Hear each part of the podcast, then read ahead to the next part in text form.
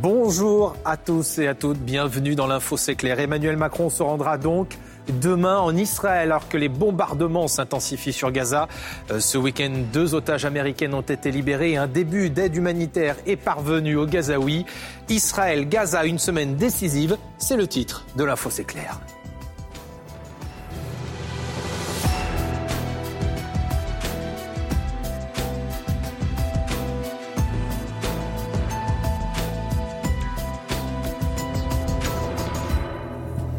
Bonjour à tous, merci d'être avec nous. Merci à vous aussi d'être avec euh, moi ce matin. On va essayer euh, d'éclairer à nouveau nos téléspectateurs sur cette situation qui est évidemment complexe. Bonjour Anthony Bélanger. Bonjour. Vous êtes éditorialiste, spécialiste des questions internationales. Yves Bourdillon, vous êtes journaliste au service international euh, des échos, en charge des pages Un Proche et Moyen-Orient. On peut lire d'ailleurs votre article aujourd'hui, on, va revenir dessus, hein, sur ce Hamas, dites, qui fracture la planète en trois. Et puis bienvenue à vous, Antoine Basbous. Euh, vous êtes politologue, directeur de l'Observatoire des pays arabes. L'information de la nuit, c'est donc cette visite d'Emmanuel Macron qui est prévue pour demain en Israël. Une visite évidemment extrêmement délicate, avec des enjeux multiples dont nous parlait ce matin le porte-parole du gouvernement, Olivier Véran. C'était aux quatre vérités. Je vous propose de l'écouter. D'abord, vous l'avez dit, nos otages, euh, mais aussi les familles 30 familles françaises qui ont perdu euh, un proche. Je rappelle qu'il n'y avait jamais eu autant de morts français dans un attentat depuis Nice. Donc il va aussi à la rencontre de ces familles. Ensuite, la voix de la France, la voix diplomatique française porte dans cette région, notamment auprès du Liban, mais aussi auprès de l'Égypte, de manière à éviter l'escalade. Anthony Bélanger, est-ce que ça sert à quelque chose une visite comme ça ou est-ce que c'est un passage obligé? Alors, ça sert de toute façon à quelque chose. Euh, le problème, c'est qu'elle vient un peu tard. C'est-à-dire que, grosso modo, tout le monde est passé avant lui. Je pense à Rishi Sunak, le, le, Premier ministre anglais. Je pense à, évidemment, Joe Biden. Euh, qui pour le coup compte vraiment, c'est-à-dire que dans la région, ils se sont succédés pendant une semaine, que ce soit Joe Biden, Anthony Blinken ou même le ministre de la Défense euh, américain, pour, euh, pour tenter de, on va dire, de, de, serrer au plus près, de coller serrer les Israéliens, leur rappeler que la voix des États-Unis ne, pouvait pas, ne pouvait pas être adjacente. La France vient, j'allais presque dire, en touriste. D'abord parce que sa voix au Moyen-Orient a beaucoup, beaucoup, beaucoup diminué. Ensuite, parce qu'une partie de ce, que, de, ce que pouvait représenter la France, et notamment une partie des raisons pour lesquelles euh, on, faisait attention à, la voix de la France, ben, ont disparu tout simplement. Enfin, parce que euh, Emmanuel Macron a, un souci avec le Moyen-Orient, c'est qu'il n'a jamais considéré ces pays euh, comme une entité. une entité qui pouvait communiquer les uns avec les autres, mais plutôt en termes de silos. C'est-à-dire, je vais voir l'Égypte, je vais voir les Émirats arabes unis, je vais voir l'Arabie saoudite, qui avait commencé son premier septennat d'ailleurs par une réussite qui, à mon avis, a mal l'a mal conseillé. Vous savez pas, il avait, il avait tiré des griffes de Mohamed Ben Salman en, 2017, le premier ministre euh, libanais de l'époque, Saïd Hariri, ce qui lui a fait croire qu'il avait une relation spéciale avec le Liban, qu'il a d'ailleurs mis en pratique, puisque mais immédiatement après, vous savez, la fameuse énorme explosion de, de Beyrouth, il était allé en, au, Liban, ce dont on lui savait, on, on lui savait gré à l'époque, pour une raison très simple, c'est que pour le coup, cela ressemblait à, ces, choses un peu audacieuses que faisait la France dans le monde arabe, sauf que il a, exigé de la classe politique libanaise dans les un an de former un gouvernement, puis il n'y a pas eu de suivi, puis surtout les, hommes politiques libanais se sont euh, chargés de le faire mentir, évidemment. Donc en fait, il y a, euh, tout, ce passif-là qui fait que, arriver tard, arriver maintenant, et tenter d'imposer une voix de la France, euh, me semble être un échec par avance. Yves Bourdillon, qu'est-ce qu'il peut espérer de ce déplacement, Emmanuel Macron? Oh, bah, pas grand-chose malheureusement, mais c'est vrai que c'est un peu un passage obligé, comme vous évoquiez cette hypothèse, puisque effectivement tout un tas de dirigeants de premier plan sont déjà passés. Euh, Emmanuel Macron, dans un premier temps, avait dit Je n'irai que si c'est utile, mais on ne voit pas très bien ce qu'il pourrait apporter de plus. Que s'il pouvait obtenir effectivement des avancées utiles. On ne voit pas très bien quoi, puisque la France n'a pas de levier. Si on pense aux otages, qui est effectivement la question clé, qui explique d'ailleurs pourquoi l'offensive, euh, c'est une des raisons pour laquelle l'offensive israélienne, qu'on disait imminente il y a dix jours, n'est toujours pas lancée. Euh, la France, effectivement, est impliquée au plus haut point, puisqu'elle a sept otages. Elle a eu aussi 30 morts, mmh. qui est le plus gros attentat euh, contre le plus gros bilan de Français depuis Nice en 2016. Donc effectivement, lui, il, vient, c'est nécessaire pour apporter un double message, c'est-à-dire le, soutien à Israël, le droit d'Israël à se défendre. Et pour autant, comme l'a fait très bien Biden aussi, attention aux victimes collatérales. Il ne faut pas faire euh, n'importe quoi sous le coup de l'émotion, de la colère. Donc ça, ce message-là, il va le passer et il aura euh, raison. Mais euh, qu'est-ce qu'il obtiendra à côté de cela? On ne voit pas très bien puisque la France n'a pas de levier. Je rappelle que sur les otages, en fait, personne n'a de levier sauf un peu l'Égypte et un peu le Qatar. Mmh. Antoine Basbous, quand on entend Anthony et, Yves Bourdillon, finalement, à quoi bon y aller? Je crois qu'il y a plusieurs étapes. D'abord, manifester l'émotion, la solidarité, le soutien à Israël.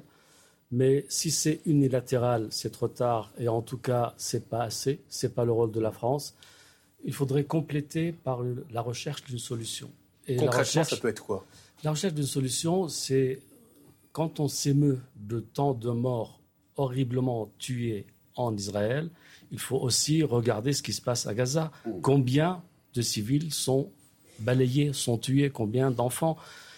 Les gens du Hamas sont sous terre. Ce n'est pas dans les immeubles que nous voyons euh, euh, effondrés, balayés, euh. Ça manque dans la position d'Emmanuel Macron pour l'instant. Donc il faut un dirigeant occidental courageux qui dise il ne peut pas y avoir deux poids deux mesures. Il y a l'horreur en Israël, il y a aussi commise par un mouvement terroriste. Il y a aussi l'horreur à Gaza commise par un État de droit. Donc on ne peut pas vivre longtemps sur deux poids, deux mesures. Il faut chercher peut-être à faire entrer à Gaza un peu de réconfort, réconfort pour les civils, j'entends, de vivre de, carburant, de médicaments. On ne peut pas laisser la guerre s'éterniser dans cet ordre-là et euh, l'émotion ne suffit pas, il faut chercher une solution et c'est là où la France peut se distinguer. Alors il va aller à Tel Aviv, visiblement il y aura une seconde étape également il faut aller où? C'est impossible de faire ce déplacement en allant qu'en Israël. On est bien d'accord, Anthony On est bien d'accord. Il, probablement euh, en Cisjordanie, j'imagine à Ramallah, où, il a, où se trouve le chef de l'autorité palestinienne. Mais ça sert à quelque chose de voir Mahmoud Abbas? Alors, Mahmoud Abbas est un poil, enfin, est, particulièrement discrédité euh, depuis quelques années. D'abord parce qu'il est vieux, il a 87 ans et que ça fait un petit moment qu'il dirige le pays. Ensuite parce qu'il n'a pas organisé d'élection, ce qu'il avait promis depuis maintenant 15 ans. Et est-ce qu'il joue un rôle dans la crise actuelle? Non. Euh, absolument aucun. Il est, euh, il est à la Moukata, il est enfermé dans son, dans son palais de la Moukata, enfin le palais, toute chose égale par ailleurs. Euh, il ne pense même pas forcément à, l'avenir du mouvement qu'il a. Il avait fait un autre pari. Il avait fait le pari, si vous voulez, qui n'était pas totalement stupide, hein, de la coopération avec Israël pour commencer à développer Gaza bien plus que, que pardon, que développer la Cisjordanie bien plus que ne l'était Gaza. Et en fait, et que finir par montrer la différence entre un, un, comment dire, un mouvement palestinien constructif hein, qui. Euh, euh, bah oui, c'est ça, constructif, alors que, de, selon lui, Gaza était enfermé dans, le, euh, dans, la, dans l'opposition à Israël, dans les guerres qu'il, menait régulièrement avec l'État d'Israël. Sauf que ce pari-là a complètement déraillé. D'abord parce que euh, il y a euh, autour de lui euh, des gens, autour de, Mahmoud Abbas, gens qui ne sont pratiquement plus légitimes. Ensuite, parce que quand on mesure la popularité du Fatah en, Cisjordanie, bah, il vient systématiquement derrière le Hamas. Euh, ce qui est en soi une énorme défaite. C'est-à-dire que ce pari n'a pas été gagné, il a au contraire favorisé euh, le Hamas. Et c'est une des raisons pour lesquelles il n'y a pas d'élection en Cisjordanie, ni même municipale. C'est parce que justement, s'il devait y en avoir des sincères et non faussés, le Hamas le remporterait, les remporterait immédiatement. Antoine Basbous, Emmanuel Macron, il doit passer aussi par l'Égypte, il doit passer par le Liban euh, demain ou après-demain? L'Égypte, c'est légitime. Il y a eu un sommet samedi dernier au Caire euh, qui a réuni beaucoup de chefs d'État arabes, mais et quelques Européens, mais pas d'Américains, pas d'Israéliens. Et on va en parler, ça n'a pas été une franche réussite quand même pas sur les Tout à fait, mais justement, l'Égypte veut jouer ce rôle de modérer du monde arabe face au Hamas et face à l'Iran, parce que le Hamas c'est un proxy de l'Iran qui le succès du Hamas fait perdre le régime égyptien. Parce que le Hamas représente les frères musulmans en Palestine au moment où le régime au Caire combat les frères musulmans en Égypte. Donc passer par le Caire, c'est utile, c'est légitime. Passer au Liban, il n'y a pas de gouvernement, il n'y a pas de président. Le Liban est tenu par le Hezbollah. Que faire Avec qui parler? Ce sont des télégraphistes du Hezbollah, ceux qu'il pourrait rencontrer. Point à la ligne. Le Liban, c'est une étape inutile. Est-ce qu'on sait aujourd'hui comment est perçue la position du président de la République, la position française sur place, que ce soit côté des pays arabes, côté israélien? Où elle n'est pas énormément perçue, puisqu'effectivement, la France n'est pas un acteur important. Il faut savoir que quand vous allez en Israël ou dans ces pays-là, ce qu'on regarde, c'est la position des États-Unis, euh, tout simplement parce que c'est la plus grande puissance politique et militaire du monde. C'est aussi un pays qui a des relations privilégiées avec Israël. Donc en Israël, je peux vous dire très clairement que quand vous demandez à des dirigeants ce qu'ils pensent de la position de l'Union européenne ou de la France, euh, ils sont assez goguenards. Euh, dans les pays arabes, effectivement, la France a des relations anciennes, mais elle n'est pas non plus. c'est un acteur de deuxième rang. C'est ce qui compte, c'est surtout les États-Unis et aussi, comme vous l'avez évoqué l'Égypte parce que c'est un acteur clé. Parce que quand on parle du fait que Gaza est une sorte de prison à ciel ouvert, ou du moins est une enclave dont ils ne peuvent pas sortir, sauf quelques milliers de travailleurs euh, tous les jours qui avaient un permis spécial pour aller travailler en Israël au cas où il y aurait eu un peu de développement possible. La frontière est aussi fermée de facto vers l'Égypte. cette carte d'ailleurs qui s'affiche sur vos écrans, et on voit bien le problème. Et c'est par l'Égypte que peut arriver l'aide humanitaire qui au moins va limiter les dégâts, puisque comme il y a actuellement un drame humanitaire, l'eau et, et, les vivres, eh bien les convois qui arrivent ce week-end, c'est une très bonne nouvelle, et c'est l'Égypte qui a négocié ça avec les États-Unis et Israël. Donc malheureusement, la position de la France est importante comme tout pays membre euh, permanent du Conseil de sécurité, mais elle est quand même euh, secondaire. Alors, Juste pour reprendre sur l'histoire, souvenez-vous, euh, François Mitterrand va à la Knesset en 82, il parle de l'OMP en direct, de, en l'LP en direct. Par ailleurs, quelques mois ou quelques années plus tard, il, il trouve une solution pour faire sortir, au moment de la guerre en Liban, l'OLP de, la, de, de Beyrouth. Et le, pour, pour, ils finiront en Tunisie voilà une position courageuse et, des, et, une, et, des, et aussi des suivis de faits. Mm. Jacques Chirac, effectivement, on se souvient tous, en 98, je crois, de sa, de sa prestation devant Sainte-Anne, disant du want me to go back to my plane. Mais c'est aussi l'homme qui a refusé avec de, de, d'entrer en guerre. 96, Qui a refusé d'entrer en, d'entrer en guerre contre l'Irak avec la coalition américaine. Donc, vous voyez, à la fois une posture et des positions courageuses. Qu'est-ce qu'a fait Emmanuel Macron pour le, pour le Moyen-Orient et le Proche-Orient qui permet, lui permettent de se distinguer des autres, euh, des autres euh, comment dire, protagonistes de la région? Je pose la question. Emmanuel Macron qui va arriver effectivement dans une situation qui est toujours euh, extrêmement tendue. Ce qu'on a vu ces dernières heures et ce week-end, c'est des bombardements qui se sont encore intensifiés sur Gaza. D'ailleurs, l'armée israélienne euh, qui l'a dit et qui a prévenu dès samedi. Je vous propose d'écouter ce récit de notre correspondante sur place, Agnès Varaman, avec euh, Soufiane Yassine et Lucas de Villepin. Visée dans ce quartier la maison d'une famille dont on ne sait pas si elle appartient au Hamas l'armée intensifie ses frappes pour préparer, dit-elle, l'entrée de ses troupes dans Gaza. Nous avons intensifié nos attaques et grâce à cela ainsi qu'à la précision de nos renseignements, des dizaines de terroristes ont été tués. Nous entamerons la prochaine étape de la guerre dans les meilleures conditions. L'armée qui affirme avoir tué ce commandant du Hamas. Et voici la localité de Betanoun au nord. C'est une ville fantôme. Ces deux étages d'un immeuble ont été soufflés. Et dans la nuit, le bâtiment d'un marché du centre de Gaza est en feu. Dans la cour de l'hôpital Al-Aqsa, des dizaines de corps sont alignés dans des linceuls blancs et déposés les uns à côté des autres de très jeunes enfants. Cette femme a perdu sa famille. Les miens sont tous morts. Je n'ai plus de mère, de père, de frère. Tous mes frères sont morts. Ma sœur et moi sommes seuls. En Cisjordanie, à Jenin, un raid de l'armée israélienne a détruit cette mosquée. Saal publie des images à l'intérieur du bâtiment religieux, des explosifs. Alors une intensification des frappes, on l'a vu encore ce week-end. Euh, pourquoi cette intensification? Quelle est la stratégie là derrière? La stratégie, c'est de faire une guerre aérienne, c'est-à-dire de détruire le Hamas, mais ça ne marchera pas très bien parce que le Hamas, effectivement, a des repères souterrains. Donc il y a un très gros risque de victimes collatérales que l'on voit, dont l'ampleur est difficile, c'est certainement dramatique. Alors euh, le ministère de la Santé du Hamas euh, cite, je crois, 3000 civils tués. Bon, en même temps, les chiffres du Hamas, on peut les prendre avec quelques pincettes. L'épisode de l'explosion sur l'hôpital avec euh, soi-disant 1000 morts il y en aura heureusement peut-être moins de 50 euh, montrent qu'il faut faire attention, mais il y a certainement beaucoup, des centaines et des centaines de femmes et d'enfants qui sont tués. Et donc la stratégie israélienne, c'est forcément un jour, il faudra aller au sol, qui est un risque, qui est un piège, et ils en ont conscience, mais ils ne peuvent pas faire autrement. On ne peut pas détruire le Hamas par uniquement de l'artillerie ou de l'aviation. C'est-à-dire, c'est le mythe qui existe depuis euh, la guerre du Golfe en 91 ou au Kosovo en 99, qu'on peut gagner par des frappes chirurgicales. Non, mmh. il faut des hommes qui vont sur le terrain et qui vont reprendre euh, pâté de maison par pâté de maison. Et si l'offensive imminente euh, j'ai titré sur l'offensive imminente le, vendredi 13 novembre, octobre,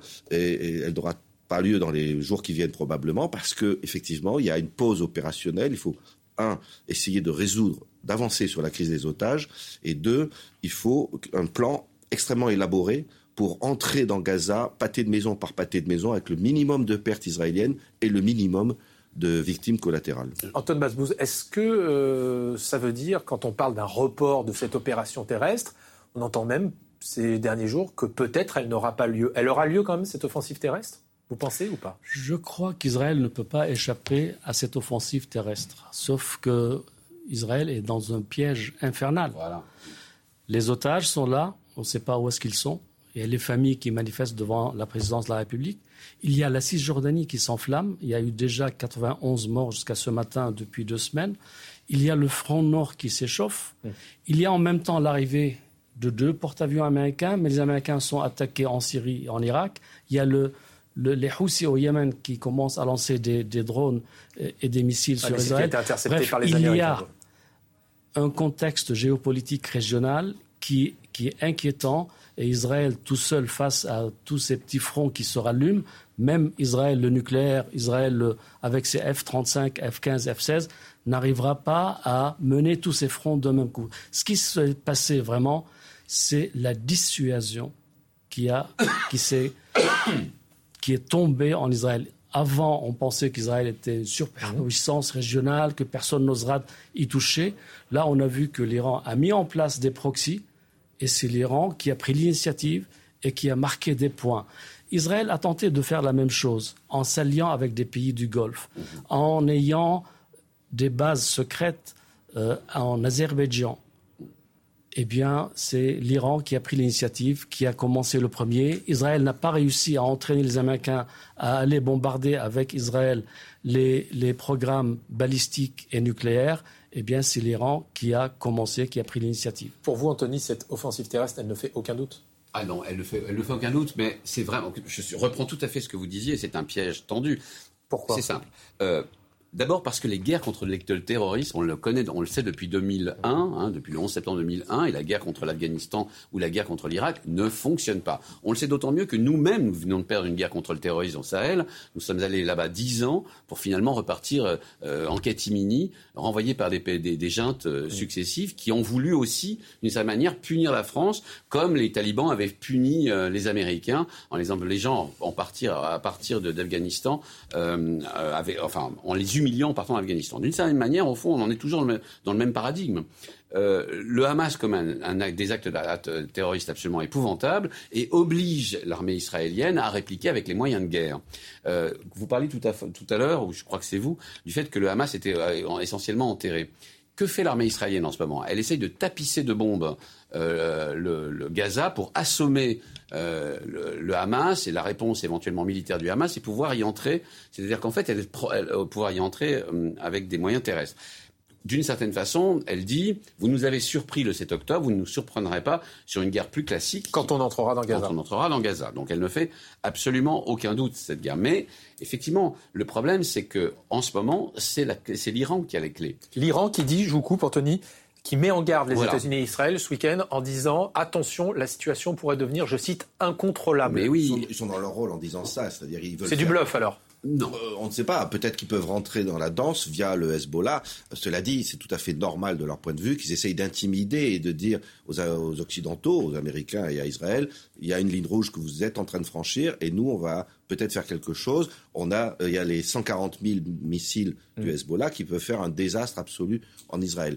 Maintenant, et ça ne veut pas dire qu'ils vont vraiment le faire. Hein. Regardez bien comme le jeu géopolitique iranien, qui n'apprend pas la diplomatie ni même, ni même les mm. combinaisons compliquées du Moyen-Orient compliqué, est en train de se mettre en place.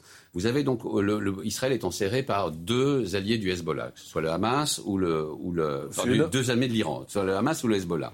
Euh, jusqu'à présent, de quoi parlait-on? Des accords d'Abraham que s'apprêtait à signer d'une manière ou d'une autre, l'Arabie saoudite. C'est fini. Hmm. L'Arabie saoudite a annoncé Suspendre ou mettre fin Suspendre avant, plusieurs, ah. suspendre évidemment, mais avant plusieurs années, ils, sont en train de donner une leçon de géopolitique à Mohamed Ben Salman, qui en a bien besoin par ailleurs, parce que tout ce qu'il a entrepris jusqu'à présent ce sont des catastrophes, y compris la guerre, en, la guerre au Yémen. Cet homme de 35 ans a besoin d'apprendre un petit peu ce que c'est que la vie. Et en l'occurrence là, de loin, l'Iran vient de lui expliquer que non, on ne discute pas avec euh, Israël en mettant, euh, en, des, en mettant euh, les, Palestiniens de côté. on risque d'avoir mauvaise presse par son propre peuple et dans le, dans le monde sunnite. Vous évoquez l'Iran évidemment, le bras armé de l'Iran, on le sait, dans le nord d'Israël et au sud du Liban, c'est le Hezbollah. Un message a été adressé par Benjamin Netanyahou, c'était hier, il s'est adressé au Hezbollah, il le met en garde, écoutez. Si le Hezbollah décide d'entrer en guerre, ça leur fera regretter la seconde guerre du Liban. Ils feraient l'erreur de leur vie. Nous frapperons avec une puissance qu'ils ne peuvent pas imaginer et qui sera dévastatrice pour l'État du Liban. Antoine Basbous, euh, quand on entend Benjamin Netanyahu dire ça euh, au Hezbollah, est-ce que ça veut dire qu'Israël a peur d'avoir deux fronts en même temps? Est-ce qu'Israël pourrait faire face à deux fronts, un au sud à Gaza, un au nord avec le Hezbollah? D'abord, euh, Israël esquive l'affrontement avec le Hezbollah, parle fort mais agit peu. Le Hezbollah non plus, il ne met pas tous ses moyens. Il y a eu quelques affrontements. Oui, mais ça, c'est dans, un cadre convenu qui ne dépasse pas ce qui a été convenu en 2006. Donc c'est dans les règles d'engagement établies en 2006. Mais ni l'un ni l'autre ne va plus loin. Généralement, quand euh, le Hezbollah euh, attaque Israël, tue des gens, bon, eh bien Israël avait des réponses fulgurantes. Là, Israël donne la priorité à Gaza, a peur du front libanais. Euh, la Cisjordanie euh, s'enflamme petit à petit. Bref, Israël n'a pas envie d'affronter tout de suite, mais il ne va pas pouvoir y échapper, je crois, mm. parce que d'un côté, l'Iran dit, décrète qu'il y a l'unité des fronts, met ses proxys autour d'Israël partout, ne peut pas se déjuger et dire, bon, euh, cessez le feu, le Liban ou le Hezbollah, le proxy libanais, ne rentre pas dans la bataille. Donc il y a un entraînement un glissement vers la guerre, mais je ne sais pas à quel moment elle va intervenir. Il faut savoir une chose, c'est que le Hezbollah est devenu extrêmement minoritaire au Liban, y compris chez les chiites. Dans le journal du Hezbollah d'aujourd'hui, il y a des reproches, des reproches explicites contre le président du Parlement, Nabi Berri, qui lui aussi est un historique allié chiite et allié historique de Hezbollah. Donc, si vous voulez, euh, le Liban, en 2006, a reçu les réfugiés du Hezbollah chiite du Sud pendant la guerre, chez les chrétiens, chez les sunnites, chez tout le monde. Cette fois-ci, ils n'ont plus où se, réfugier dans le Liban, parce que euh, la politique du Hezbollah a détruit le Liban et il n'a plus de la sympathie qu'il avait en 2006. Ce week-end, il y a eu une conférence pour la paix qui s'est tenue au Caire entre des pays arabes pour l'essentiel et des pays européens. On ne peut pas dire que ça a été une franche réussite. Je trouve que votre article, Yves Bourdillon, résume parfaitement ce qui s'est passé. Vous dites le Hamas fracture le monde en trois. Concrètement, ça veut dire quoi? Ben, Ça veut dire que euh, les échos ont comptabilisé les pays qui soutiennent Israël tout en disant légitimement qu'il faut euh, qu'il n'y ait pas de victimes collatérales Première catégorie. Donc ça, c'est tous les Occidentaux. Donc tous les Européens, l'Amérique du Nord, l'Australie, quelques pays africains comme le Kenya, quelques pays d'Amérique latine. Mais bon, c'est occidentaux au sens géopolitique. Le Japon d'Extrême-Orient y est aussi. Deuxième catégorie. Avec hésitation d'ailleurs à cause du pétrole. Deuxième catégorie, les pays qui soutiennent le Hamas. Donc évidemment, tout l'axe euh, tout, autour de l'Iran, l'Algérie, tous les pays arabes, tous ceux du moins des pays arabes qui n'ont pas de relations diplomatiques avec Israël, mhm. tels que le Qatar, le Yémen, etc. Et puis un troisième groupe qui renvoie dos à dos et donc qui espère tirer en gros les marrons du feu, c'est-à-dire la Russie, la Chine, la mhm. Turquie, enfin les, ce qu'on appelle les leaders du Grand Sud, si tant est que ce concept très à la mode depuis quelque temps est une grande signification, et euh, tout un tas, euh, environ 70 pays, qui euh, disent il faut un cessez-le-feu, non à la désescalade, et qui mettent en gros sur le même plan le Hamas et Israël. Ce, ce, que, du point de vue occidental, on peut beaucoup discuter, parce que quand même, le Hamas a fait d'opérations terroristes qui le met dans le club d'Al-Qaïda et de Daesh, bien supérieur à ce que faisaient les organisations terroristes avec lesquelles on pouvait euh, discuter. Donc là, il y a trois blocs, et on voit bien quand même que euh, le premier bloc ne représente, grâce à l'Inde, qui pour une fois d'ailleurs euh, est dans le camp occidental, alors que d'habitude elle, espère ménager la chèvre et le chou. Par exemple, qui n'a jamais condamné l'invasion russe en Ukraine. Exactement. Donc là, c'est un changement important qui permet à ce premier bloc de peser à peu près pour un quart de, euh, un, petit tiers de l'humanité. Et puis il y a le, bloc du dos à dos euh, qui euh, est quand même représente pratiquement les deux tiers de l'humanité. Je termine juste sur les pays qui soutiennent le, Hamas. vous vous souvenez du 11 septembre 2001, qui est un attentat à peu près équivalent. D'ailleurs, ce qui vient de se passer en Israël est dix fois pire, mm. vu pour la taille de la population. Personne n'avait soutenu l'Afghanistan. Mm tout le monde savait que les talibans, c'était un projet politique absolument immonde. Euh, il n'y avait que l'Afghanistan qui avait soutenu euh, les talibans, puisqu'ils étaient chez eux. là, nous avons 20 pays qui soutiennent le Hamas, qui est un régime assez proche des talibans dans sa Ça dit quoi, ça? Ça dit que les temps, soit que les temps ont changé et que l'Occident pèse moins, soit qu'il y a derrière ce soutien au Hamas une dimension antisioniste, voire euh, antisémite chez certains, qui est beaucoup plus forte que l'anti-américanisme, qui pourtant se porte bien de par le monde, mais que les rapports de force ne sont pas les mêmes. Alors l'autre nouveauté de ce week-end, c'est cette entrée d'une partie de l'aide humanitaire qui a pu pénétrer dans la bande de Gaza à partir de la porte de Rafah en Égypte. Une vingtaine de camions samedi, 17 euh, hier. C'est évidemment encore une goutte d'eau hein, pour les 2 300 000 habitants de la bande de Gaza. Je vous propose de retrouver sur place notre correspondante, une de nos correspondantes, Maris Glurgo, qui nous fait le point sur cette aide humanitaire importante mais encore insuffisante. Maris. Une assez bonne nouvelle puisqu'il y a eu un communiqué euh, de la présidence américaine. Il y a eu en fait un appel téléphonique hier soir entre le président américain Joe Biden et le premier ministre israélien Benjamin Netanyahou. À l'issue de ce coup de fil, les deux euh, dirigeants ont accepter qu'il y ait un flux euh, d'aide humanitaire constant vers la bande de Gaza. C'est une bonne nouvelle parce que les besoins, vous le disiez, de la population civile de Gaza euh, sont immenses. Euh, il y a eu des camions, c'est vrai, une vingtaine samedi et 17 hier, mais ce n'est pas suffisant. Il faut des vivres, des médicaments et du carburant. L'ONU s'inquiète de l'absence d'essence parce qu'il faut bien réaliser que les civils de Gaza vivent beaucoup, survivent beaucoup grâce à leurs générateurs. L'ONU qui s'inquiète aussi du fonctionnement de 120 euh, couveuses pour des bébés euh, prématurés. S'il n'y a pas d'électricité, pas d'essence pour faire fonctionner les générateurs, eh bien, ces bébés ne survivront pas. Alors effectivement, cette annonce ce mm. matin, conjointe des Américains et des Israéliens en disant qu'il y aura un flux permanent possible. Est-ce que ça veut dire que les camions vont arriver pour aider les Gazaouis? Écoutez, euh, le Guardian, je crois, de Londres, grand quotidien, a fait le compte. Et en fait, il, il ne passe plus par cette frontière que 4% ce que, ce que nous avons vu passer, de l'aide, de l'aide humanitaire qui passait avant, avant les événements du 7 octobre. Le reste passe par où? Oui, il n'en passe plus. Ah, il n'en passe Oui, 4%, 4 de ce qui passait en, aide humanitaire avant le, le, 7 octobre. Donc c'est une goutte d'eau. Euh, très mise en scène, c'est normal. Euh, D'autant qu'en plus, les, les, euh, les, contrôles israéliens à la frontière sont extrêmement minutieux. On comprend d'ailleurs hein, pourquoi, hein, parce que euh, il ne faut pas non plus faire rentrer n'importe quoi avec cette aide. Il n'y a surtout pas de carburant qui va rentrer, c'est-à-dire on fait aucun moyen de pouvoir alimenter les générateurs. Donc ça signifie que pendant les mois, les semaines qui viennent, parce que cette guerre va durer. D'une part, elle va durer parce parce qu'elle va, elle va être euh, les opérations terrestres vont durer dans le temps, tout simplement. Il va falloir faire mettre d'abord une tête de pont, puis ensuite avancer bloc par bloc. Ça va prendre un petit peu de temps. Et d'autre part, parce que vous, on vous le soulignez tout à l'heure, au fur et à mesure de, ce qui va passer, de la façon dont Israël gère cette, invasion hein, de la bande de Gaza, eh bien d'autres acteurs pourraient, euh, intervenir. J'insiste sur le front de Cisjordanie. Parce que, euh, en fait, ça fait des mois qu'il y a une espèce de guerre de basse, intensité en Cisjordanie entre l'armée israélienne et les, et la population, on va dire, de Cisjordanie, euh, l'ouverture d'un deuxième front en Cisjordanie serait vraiment une catastrophe pour Israël. Hein. Euh, parce que là se trouvent intriquées deux populations, aussi bien dans des villes euh, qui sont souvent à majorité, majorité arabe, mais quelquefois même au, au cœur d'Israël, avec une forte minorité arabo-israélienne. Mais en Cisjordanie, il y a beaucoup de colons. Mmh.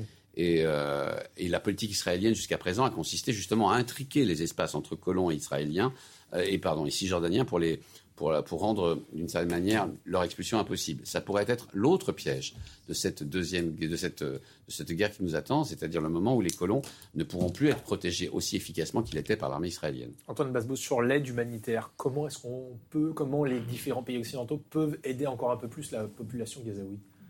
Je crois que l'intention d'aider est là, sauf que le passage est fermé. l'aide est au compte-goutte. Moi, je ne suis pas d'accord euh, contre le fait que le Hamas euh, euh, ne puisse pas un jour traiter avec, avec Israël. Arafat, pendant 30 ans, a été diabolisé. Et même, il y avait une loi en Israël qui criminalisait ceux qui parlaient, évoquaient, traitaient, se réunissaient avec l'OLP d'Arafat.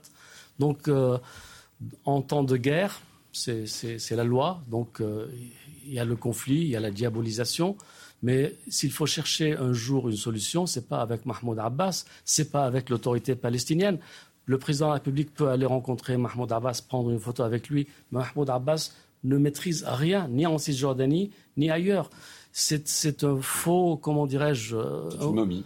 Oui, c'est une vitrine qui ne représente absolument rien. Ce que vous êtes en train de nous dire, c'est que malgré les crimes et la nature des crimes horribles, des massacres qu'on a vus il y a un peu plus de deux semaines, Israël pourrait discuter avec le Hamas. Bien sûr. Est-ce que est qu'Israël n'a pas euh, diabolisé Arafat puis négocié avec lui à Oslo et ailleurs et l'a fait rentrer à Gaza? Et d'ailleurs.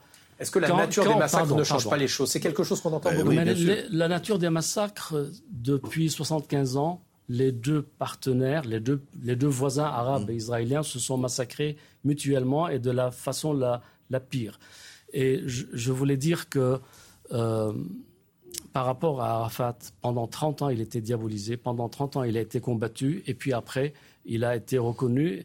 Et quand il est rentré à Gaza, c'est Israël qui a soutenu le Hamas pour réduire Arafat. Et aujourd'hui, encore il y a deux mois, Israël demandait au Qatar de financer le Hamas à Gaza pour soulager, pour garder la tête au-dessus de l'eau. Donc, euh, on n'est pas, on n'est pas dans le blanc et le noir. Il y a des nuances. Il faut les regarder. Anthony, je vous donne la parole dans une seconde. Vous n'êtes pas d'accord avec ça Non, je suis généralement d'accord avec Antoine, mais pas sur ce point-là, parce que euh, là, euh, les crimes là font rentrer tout de suite le Hamas dans une catégorie très particulière que j'ai citée, Al-Qaïda et Daesh, c'est-à-dire que ce n'est plus du tout des groupes terroristes avec lesquels il peut être désagréable de négocier un jour, mais finalement on y arrivera. Ça a été le cas de l'OLP avec les accords d'Oslo en 1995 ou l'IRA en Irlande, où finalement c'était du terrorisme qui restait limité, quelques dizaines de victimes. Là, c'est 1400 euh, civils tués avec des actes de barbarie. C'est une taille au-dessus. Donc, c'est pas du tout un groupe euh, terroriste qui finalement est là pour s'asseoir un jour à la table et signer un accord. C'est plutôt une stratégie où on renverse la table et où on franchit euh, toutes les limites au nom d'un projet relativement millénariste, comme c'était le cas d'Al-Qaïda. C'est exactement ce que j'allais ajouter, mais c'est vrai que là, euh, le, moi je suis assez d'accord avec vous. Euh, il faudra en tout cas beaucoup de distance entre l'attentat qui a été commis le 7 octobre et des négociations éventuelles, et probablement beaucoup de victimes, notamment cette tentative d'Israël de d'écraser le, Hamas sous les bombes et d'en finir avec le Hamas pour le rendre inopérant au moins pendant les années à venir, ce qui à mon avis, donc on le disait tout à l'heure, est un piège parce que c'est bon. Euh, mais euh, mais par contre, le fait de finir par négocier avec ses ennemis, c'est c'est la c'est la base, c'est la je veux dire, c'est l'article 1 alinéa 1 de, de, de tout traité de paix. On finit par négocier non pas avec ses amis, mais avec ses ennemis. On essaie de les voir affaiblir, bien sûr, mais pas de les euh, mais, mais pas de les réduire au point de ne plus pouvoir discuter avec eux. Antoine Oui, le Hamas n'est pas seulement une organisation idéologique, c'est une organisation qui a relevé euh, les, comment dire, les revendications nationales palestiniennes le moment où le Fatah s'est disloqué mhm. et l'autorité palestinienne a perdu de sa puissance. Donc aujourd'hui, le Hamas, d'ailleurs, vous le disiez tout à l'heure, représentait plus en Cisjordanie en paix que, que le Fatah et l'autorité palestinienne. Donc aujourd'hui, le Hamas représente quelque part les aspirations de, des Palestiniens. Et là, qu'a donné Oslo, l'accord d'Oslo? Qu'est-ce qu'il a donné aux Palestiniens? Depuis 75 ans, l'espace géographique des Palestiniens dans, entre le Jordan et la Méditerranée ne cesse de rétrécir et la colonisation ne cesse de s'agrandir. Au fait, quand le 7 octobre euh, a eu lieu, le lendemain, on a entendu Israël, soutenu par les États-Unis, dire les Palestiniens de Gaza en Égypte. Les Égyptiens se sont se sont euh, opposés, à ça. Et on a entendu dire aussi que les Cisjordaniens, Palestiniens de Cisjordanie, doivent aller en, Jordanie. Ce qui veut dire quoi? Ce qui veut dire qu'il n'y a plus de projet politique euh, en, euh, géographique dans l'espace entre le Jordan et, la mer. Donc il faut trouver une solution. Si on cherche une solution d'avenir, il faut trouver un espace dans lequel les Palestiniens puissent rester en Palestine à côté d'Israël. C'est tout le projet politique de l'extrême droite, hein, de l'extrême droite israélienne, qui a pu dire des horreurs absolues sur, le, sur les Palestiniens. Enfin, vous imaginez ce que ça signifiait. Ça, une troisième Nakba. Après celle de 48, après celle de 67, où des centaines de milliers de, Palestiniens ont dû quitter leur pays, ils ne sont jamais revenus. Ce vous, quand l'Égypte a dit non, c'est un peu incompréhensible pour nos téléspectateurs. Quand l'Égypte a dit non à l'entrée de dizaines ou de centaines de milliers de, de, de, de Palestiniens de Gaza euh, par son poste frontalier, il disait ça. Il disait non, c'est pas si, si ces Palestiniens quittent Gaza, ils n'y reviendront jamais. Et donc, en fait, il n'est pas question pour l'Égypte, qui, euh, qui, qui, connaît l'histoire, de créer une troisième Nakba. Alors, peut-être quand même un signe d'espoir, puisqu'on a vu ce week-end deux otages américaines qui ont été libérées dans la nuit de vendredi à samedi. C'était la, la, première fois hein, que cela se produisait depuis les attaques euh, du 7 octobre. Elles étaient aux mains du Hamas.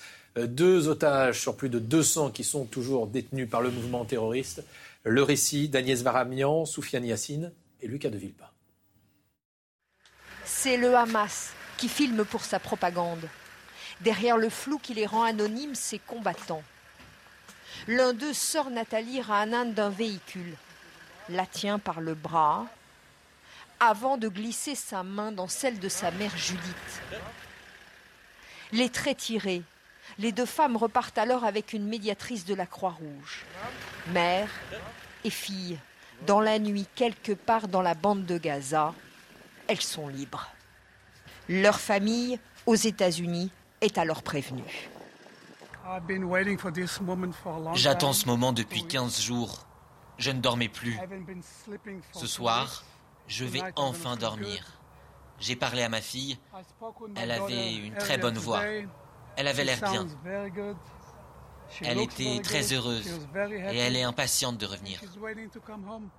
Je vais la prendre dans mes bras, l'embrasser. Ça va être le plus beau jour de ma vie. Escortées par des soldats israéliens, les deux femmes ont été relâchées grâce à la médiation du Qatar, bailleur de fonds du Hamas. Qu'est-ce que l'organisation terroriste a obtenu en échange? On ne le sait pas. Judith et Nathalie Rahana ont aussi remercié leur président. Salut Judith. Bonjour président Biden. Je suis heureux que vous soyez à la maison, que vous soyez sorti. En Israël, à la télévision, les autres familles reprennent espoir. D'autres libérations sont-elles possibles? Le Qatar promet d'œuvrer pour tous les civils. Mais les otages sont nombreux, 210 selon les chiffres de l'armée israélienne, dont 30 enfants. Alors Agnès Varamian le posait mm. la question il y a une seconde dans, son reportage. Qu'est-ce que le Hamas a négocié derrière cette libération? L'habitude, il négocie beaucoup d'argent. Mais il y, a, ce qu'on appelle la jurisprudence Gilad Shalit, c'est-à-dire qu'il y a ce, jeune, ce jeune franco-israélien hein, qui avait été gardé pendant cinq ans, je crois, en, en à Gaza, et qui, euh, pour lequel on a, le Hamas avait obtenu la libération de près de 1000 prisonniers. Donc en fait, fort de ce succès, d'une certaine façon, ils se disent qu'avec deux, ils se disent probablement qu'avec 200 otages, le levier est plus mmh. important. Ils sont aussi à la, à la, à la comment dire, à, l'école de l'Iran, euh, qui s'est fait une spécialité de garder des otages euh, irano-français, franco euh, ou britannico et iraniens, en ne reconnaissant pas la double nationalité, mais surtout en, en s'en servant comme d'un levier avec les États-Unis, avec la France, avec, avec, le, avec la Grande-Bretagne. Là, vous avez l'ONU euh, entre les mains du, du Hamas. C'est-à-dire, vous avez, je pense, une quinzaine de nationalités différentes, toutes plus importantes les unes que les autres, comme s'ils avaient choisi spécifiquement des gens avec des doubles nationalités pour impliquer le reste du monde sur une chose qu'Israël, euh, sur les militaires israéliens n'ont d'habitude pas très, avec lesquels d'habitude les, les, les, militaires israéliens n'ont pas l'habitude de négocier. C'est-à-dire que, grosso modo, effectivement, vous l'avez dit, si l'intervention si terrestre a pris un peu plus de temps, c'est notamment pour avoir une idée un peu plus claire de ce que demande le Hamas vis-à-vis de, euh, vis-à-vis de ses otages. Et surtout, en fait, c'est un cache-tête chinois épouvantable pour les autorités israéliennes que d'avoir affaire à 15 chancelleries différentes. Vous avez des Thaïlandais, vous avez des, Américains qui, à chaque fois qu'on parle d'otages, téléphonent à Israël. Vous avez des Allemands, vous avez des, des Français. Je vous dis, c'est l'ONU. Et donc, en fait, euh, c'est euh, une arme de comment vous dire, comment vous dire de, de, distraction massive aux mains du Hamas contre l'armée israélienne et ses, politiques. est-ce que ça veut dire que d'autres otages seront libérés? Sans doute, mais très peu. C'est-à-dire mm. que là, c'est 1%. Donc euh, le rapport de force est terrible en faveur du Hamas. Il, là, je ne suis même pas sûr qu'ils aient demandé quelque chose en échange. C'est-à-dire que c'est aussi pour eux un gain politique, une manière de dire, nous voyez. C'est de la communication? Bah, c'est une manière de dire, nous sommes des gens de bonne volonté. On libère des gens. Il faut discuter avec nous. On est prêt à faire à faire quelque chose. D'ailleurs, il rajoute aussi que les les crimes qui ont été commis n'ont pas été commis par des soldats du Hamas, mais par des civils qui ont mm. profité, qui sont infiltrés. C'est pas très crédible, mais ils essayent de, de se crédibiliser.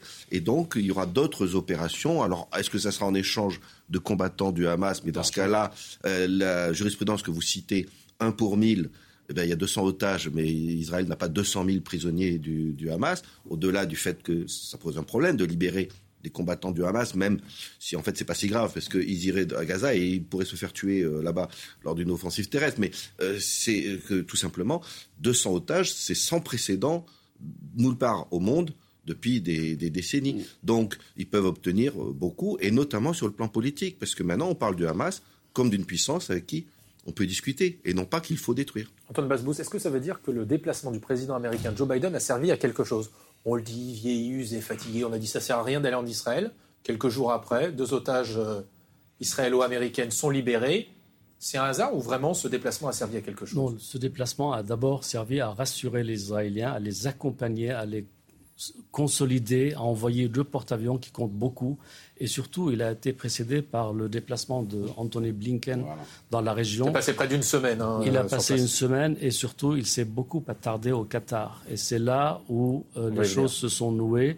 Le Qatar joue le rôle de médiateur dans beaucoup de crises. Il y a la plus grande base américaine à travers le monde, c'est la base de Udeid au Qatar. En même temps, le Qatar a servi a rendu service à Israël en finançant le Hamas à Gaza pour qu'il ne se soulève pas jusque-là. Le Qatar joue ce rôle-là de médiateur et tout le monde euh, félicite, applaudit. Euh, ce Qatar intéressé par ce rôle-là. Alors on va venir justement, on va venir à ce rôle. Je, je voudrais dire jeu, encore deux, deux mots. C'est que hier, le Hamas a proposé de libérer deux personnes qu'Israël a refusé de, de participer à ce jeu-là. Pourquoi? Parce que si, si euh, annoncer la libération de deux personnes signifie faire entrer davantage de vivres à Gaza et retarder l'offensive et ne pas rentrer, Israël ne veut pas rentrer dans le jeu du Hamas. Mm-hmm. Anthony, juste, est-ce qu'on sous-estime le rôle de Joe Biden? Alors oui, on le sous-estime. D'abord parce que dans la région, c'est vraiment, ne serait-ce que parce qu'il est le premier allié, l'allié objectif d'Israël et de l'Égypte, euh, et, et, et, aussi d'Arabie Saoudite, même historique, euh, c'est quand même le boss sur place. C'est-à-dire c'est lui qui a des, qui a, des leviers euh, à la fois économiques, politiques et militaires à apporter. On le voit bien d'ailleurs avec la présence de deux porte-avions. Je rappelle quand même que dans le monde, il y a très peu de, de il y a très peu de, de marines. Mais derrière l'image de ce vieux président, il y a une politique étrangère efficace? Alors, il faut deux choses. D'abord, Joe Biden est l'homme qui a été pendant 40 ans à la, à la commission des, des affaires étrangères du Sénat. C'est son premier poste a été avec avec le président euh, président américain en 79. Euh, avec le président, Carter, pardon, le président Carter, euh, qui euh, qui euh, qui était, était, à l'époque jeune sénateur et il a été son conseiller militaire. Donc c'est quelqu'un qui est parfaitement formé, d'une part à la à l'adversité face aux Russes, mais aussi qui connaît cet Orient, cette, ce Moyen-Orient compliqué. Il est allé plusieurs dizaines de fois. Et donc en fait, c'est l'homme de la situation, peut-être un homme d'un ancien monde, mais l'homme de la situation pour des problèmes d'un de, de, de, pour les problèmes qui, qui semblent dater du XXe siècle premièrement. Deuxièmement, il a autour de lui une équipe extrêmement solide. Euh, on parlait de M. Blinken, Anthony Blinken, euh, hormis le fait qu'il soit parfaitement francophone, est un homme extrêmement solide. C'est autre chose que le type de secrétaire d'État qu'on avait euh, sous Donald Trump, qui changeait toutes les la petite semaine et qui était incapable d'avoir une vision géopolitique. Bon.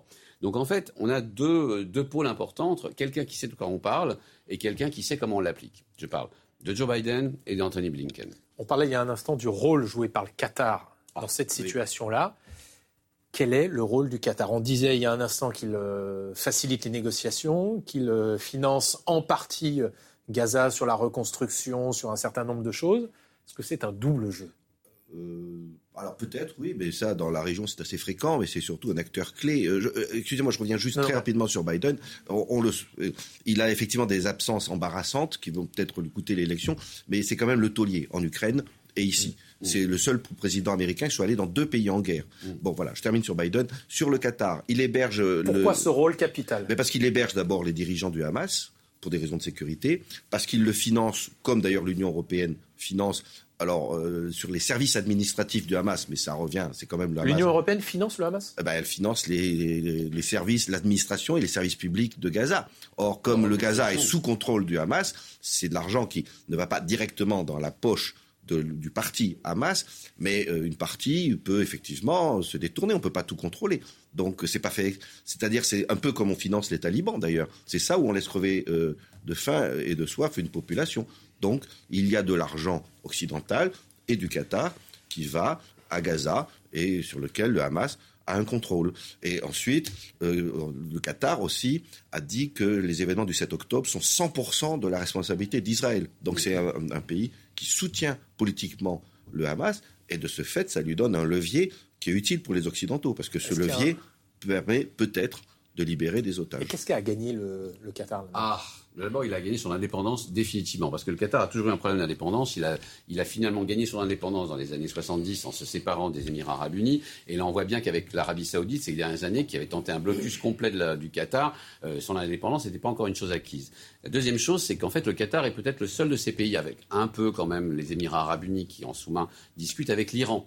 Mais avec le Qatar, c'est beaucoup plus sérieux, parce que la bulle de gaz qui fait de la richesse du Qatar est partagée entre l'Iran et, et le Qatar. Donc ils sont obligés de discuter avec l'Iran, ce qui en ce moment est une excellente nouvelle pour la région, parce que, euh, grosso modo, ils ont des rapports quotidiens et quasi affectifs avec, avec l'Iran, ce que n'ont pas beaucoup de pays sunnites dans la région. Et enfin, le Qatar est ce pays immensément riche, mais à un point qu'on on a du mal à imaginer, parce qu'ils servent une population très peu nombreuse, avec une bulle de gaz qui les rend... Euh, suite à un pari de, de l'émir précédent, mais qui, qui, les rend particulièrement riches. Donc ils ont de l'argent, de l'entre-gens, et en plus, ils ont la légitimité, en tout cas, ils, ils y gagnent eux-mêmes une forme de légitimité internationale. Il faut penser à la Norvège en, en, Europe, qui au fond ne fait pas partie de l'Union européenne, mais qui euh, négocie tous les traités possibles imaginables. On l'a encore retrouvé récemment au Venezuela, en train de négocier entre, euh, entre l'opposition et la, euh, et la présidence vénézuélienne. Donc, euh, sauf que le Qatar, ce n'est pas la Norvège, c'est-à-dire qu'ils ont quelques a priori ou quelques euh, comment dire géopolitiques qui les rendent très irritants pour le reste du, du, monde sunnite, notamment effectivement leur rapport avec les frères musulmans, qui n'ont jamais le, meilleur exemple de ça, c'est Al Jazeera, hein, qui a été fondé, qui ne dit jamais de mal des frères musulmans, et qui, bon, et donc ce positionnement leur permet d'être effectivement des primus inter pares. Hein, euh, quand il s'agit de négocier avec le Hamas, qui est une émanation des frères musulmans, quand il s'agit de négocier avec l'Iran à cause de cette fameuse bulle de gaz, c'est le, point d'intersection parfait entre toutes ces forces qui, a priori, se détestent, mais qui, d'un moment à un autre, doivent, se, doivent discuter au Qatar ensemble d'avenir. De, Antoine Basbouz, est-ce que les pays occidentaux peuvent faire confiance au Qatar? Faut, Il faut se servir du Qatar en étant euh, tout à fait conscient. C'est-à-dire c'est-à-dire le Qatar, c'est un hub diplomatique. Un centre où tout se passe. Un hub diplomatique euh, où se sont rendus systématiquement Blinken et le ministre iranien des Affaires étrangères euh, pour négocier une petite solution euh, là-bas. Le Qatar dispose de beaucoup d'argent, il joue ce rôle de médiateur et il, il a des billes partout. Donc il ne prend pas position forcément euh, tranché, mais il se veut un, médiateur et il veut jouer un rôle de facilitateur dans les crises mondiales. Aujourd'hui, on le voit par rapport au Qatar. Dans la région, il y avait un autre pays qui avait, cette, qui avait ce rôle, qui était, la, qui était qui, enfin, qui, euh, qui jusqu'à présent jouait un peu ce rôle avec le Qatar, mais ils sont visiblement dépassés par la richesse du, Qatar et surtout par ses paris. C'est-à-dire que le Qatar, en faisant le pari euh, des frères musulmans, par exemple, a été, il savait que c'était un pari dangereux savait la détestation qu'avait euh, qu'une partie de la région euh, vouait aux frères musulmans.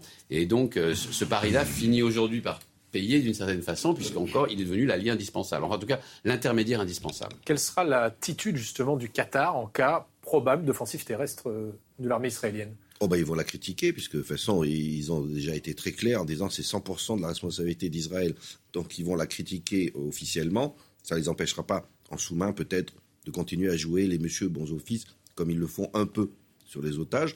Donc euh, une position peut-être ambiguë, mais à vrai dire, dans la, c'est même pas que dans la région c'est fréquent, c'est aussi qu'en période de guerre, beaucoup d'acteurs essayent de, de jouer les intermédiaires, de calmer le jeu, etc. Euh, à vrai dire, c'est pas non plus le Qatar qui va euh, pousser Israël à, renoncer à quoi que ce soit. D'ailleurs, personne ne pourra empêcher Israël cette offensive. Chacun sait quels sont ses intérêts. Oui, euh, et pour Israël, c'est un enjeu existentiel de détruire une organisation qui, euh, qui, a fait quelque chose d'absolument inimaginable. La question étant simplement pour les Israéliens, comment? Et notamment comment le faire sans perdre le soutien des Occidentaux, c'est-à-dire sans faire l'équivalent de ce qu'a fait la Russie à Alep ou Grozny ou Mariupol, c'est-à-dire sans tout raser. Et ça, il faut reconnaître que autant les victimes collatérales, les Israéliens, font pas toujours très attention à ça, autant ils ils se comportent pas non plus euh, comme, euh, comme euh, Vladimir Poutine. Ils ont une puissance, ils ont une aviation qui leur aurait permis déjà de raser Gaza. Donc il y a des limites. Je rappelle que la dernière fois que les Russes sont intervenus pour écraser une ville musulmane, effectivement pas la dernière fois, mais une dernière fois, ils ont, ils ont, ils ont, ils ont détruit entièrement Grosny, par exemple, lors de la, lors de la, seconde guerre de la seconde guerre de, Tchétchénie. Et ça ne les a pas, ça ne les a pas euh, fait euh, hésiter que de, que de, d'ensevelir 200 000 personnes sous les, sur des bombes. C'est-à-dire un quart de la population, un tiers de la population, pardon, un cinquième de la population euh, tchétchène. On a intitulé cette émission Israël-Gaza, une semaine décisive. Qu'est-ce qu'il faut attendre de cette semaine-là? Est-ce qu'on va passer à un nouveau stade militaire avec une offensive terrestre? Est-ce qu'on est encore à un moment de négociation diplomatique? Comment vous voyez les choses, Antoine Basbous D'abord, les, clés de cette semaine sont plutôt à Téhéran plus qu'à Tel Aviv. Euh, d'un côté, euh, l'Iran, c'est le tapissier patient qui prend son temps et qui joue avec les nerfs des uns et des autres. Donc pour l'instant, je ne vois pas Israël foncer dans Gaza. Là, c'est la terre brûlée à Gaza la destruction de ce qui est habitable, des immeubles.